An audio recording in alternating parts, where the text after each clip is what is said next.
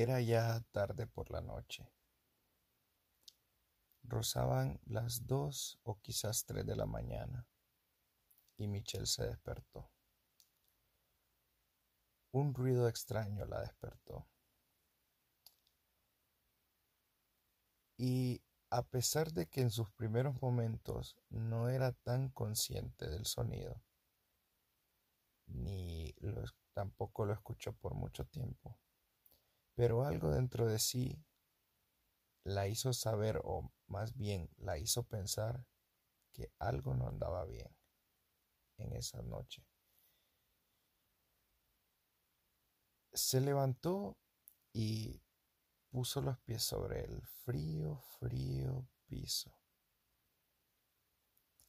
Comenzó a caminar hacia la puerta y de nuevo escuchó el ruido que la había despertado. Eran unas pisadas que venían de abajo de la sala. Michelle vive con su mamá y con su papá, por lo que por un momento se le cruzó por la mente de que podía ser alguno de ellos dos que andaba ahí abajo. Pero entre más prestaba atención a las pisadas que ella escuchaba allá en la sala, pudo lograr discernir entre las pisadas y ella sabía perfectamente que no pertenecía, ese ruido no pertenecía ni a mamá ni a papá. Porque es común entre nosotros que convivimos tanto tiempo con personas que inclusive hasta las pisadas podemos conocer o podemos diferenciar, mejor dicho. Entonces, al momento de entender que no eran las pisadas de sus padres, abrió la puerta con muchísimo cuidado, porque lo que menos quería es que, sea lo que sea que estuviera ahí abajo, no debía escucharla. Caminó por el pasillo lenta, lenta, lentamente, tratando de hacer el menor ruido posible. Y cuando comenzó a bajar las escaleras de su casa, logró ver un enorme charco de sangre en el suelo de la sala.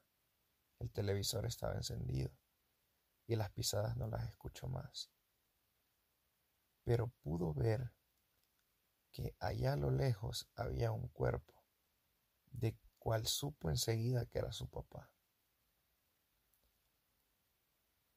Cuando ella vio eso, volvió a escuchar las pisadas, y esta vez se estaban acercando hacia las escaleras, por lo que regresó hacia su, hacia su cuarto con un temor horrible. Sin embargo, no quería hacer ningún tipo de ruido. Abrió la puerta y del mismo temor olvidó poner el seguro y se fue a acostar, cubriéndose con las sábanas completamente, temblando y llorando pero siempre tratando de hacer el menor ruido posible. Para la mala fortuna de Michelle, volvió a escuchar las pisadas y esta vez se escuchaban más fuerte. Iba subiendo las escaleras y escuchaba y escuchaba las pisadas y cómo se acercaban a su cuarto. De pronto comenzó a escuchar cómo el manojo de la puerta comenzó a vibrar. Y era porque estaba a punto de abrirse. Abrieron la puerta y a través de la sábana no lograba ver tanto, pero sí se podía, gracias a la luz de la luna, se podría diferenciar un poco las formas. No podía ver lo que estaba ahí, pero podía al menos diferenciar las formas. Y era algo enorme. Imagínate un hombre de, ella calcula quizá unos tres metros, enorme, que traía algo en su hombro, lo venía cargando por todo.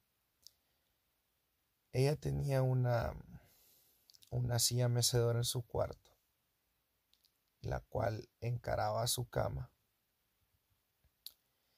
Y esta cosa dejó caer un, lo que ella entendió en ese momento, un saco enorme. Lo dejó caer ahí. En el momento en el que Em, deja caer este, este saco. Esta cosa se retiró del cuarto. Salió por la puerta. Ella siempre escuchando las pisadas. Y escuchaba cómo bajaba y se alejaba. Y en ese momento, ella se quitó la sábana de la cara por un momento para ver qué era lo que había dejado esa cosa en su cuarto. Y era su papá, el cual, por lo que ella pudo ver, parecía que tenía el cuello roto, la mandíbula desfigurada, los ojos fuera de sus cuencas y todo rasgado de su abdomen con los intestinos de fuera. Ella estaba presa del pánico porque no sabía qué hacer. Se le cruzó por la mente tirarse por la ventana, pero lo pensó y ¿qué tal si me fracturo el pie? Ya no puedo correr y esta cosa me va a alcanzar.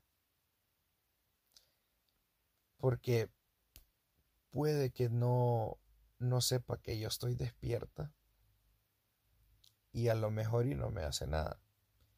Tienen que entenderlo, era una niña. Entonces volvió a escuchar las pisadas. Y era esta cosa de nuevo acercándose a su cuarto. Y el mismo, mismo, mismo ritual que hizo en el, pasado. Y traía otro bulto que ahora ella entendía muy bien que era otro cuerpo. Y este cuerpo lo puso en el regazo de su cama. Y ella escuchó algo, como si se quebrara huesos y era que esta cosa estaba forcejeando con el cuello de los de sus padres para que sus padres encararan a su a su cama y la vieran a ella. En eso esta cosa se sentó en la cama de ella y la quedó viendo. Para este momento ella seguía tapada con, con, su sábana y haciendo un esfuerzo enorme e increíble por no gritar, por no llorar. Trataba de hacer el menor ruido posible. Inclusive en su mente pensaba que no estaba haciendo ruido, pero ella estaba temblando del miedo. Entonces, esta cosa se levanta de su cama y ella logra diferenciar que con su dedo empieza a hurgar entre las entrañas de su padre. Escribe algo en la pared y sale de su cuarto. Cierra la puerta lentamente y ella escucha cómo las pisadas se alejan de su cuarto. Pasa la noche y esta cosa no volvió más. Y los primeros rayos de luz ya tocaban a la ventana de esta niña. Y por fin agarró el valor de quitar sus sábanas de su cara y logró ver a sus padres desparramados, todos desfigurados y destrozados por completo. Ella se rompió a llorar toda la mañana. Pero en eso ella recordó que aquella cosa había escrito algo en la pared. Así que volteó a ver y lo que decía era, sé que estás despierta.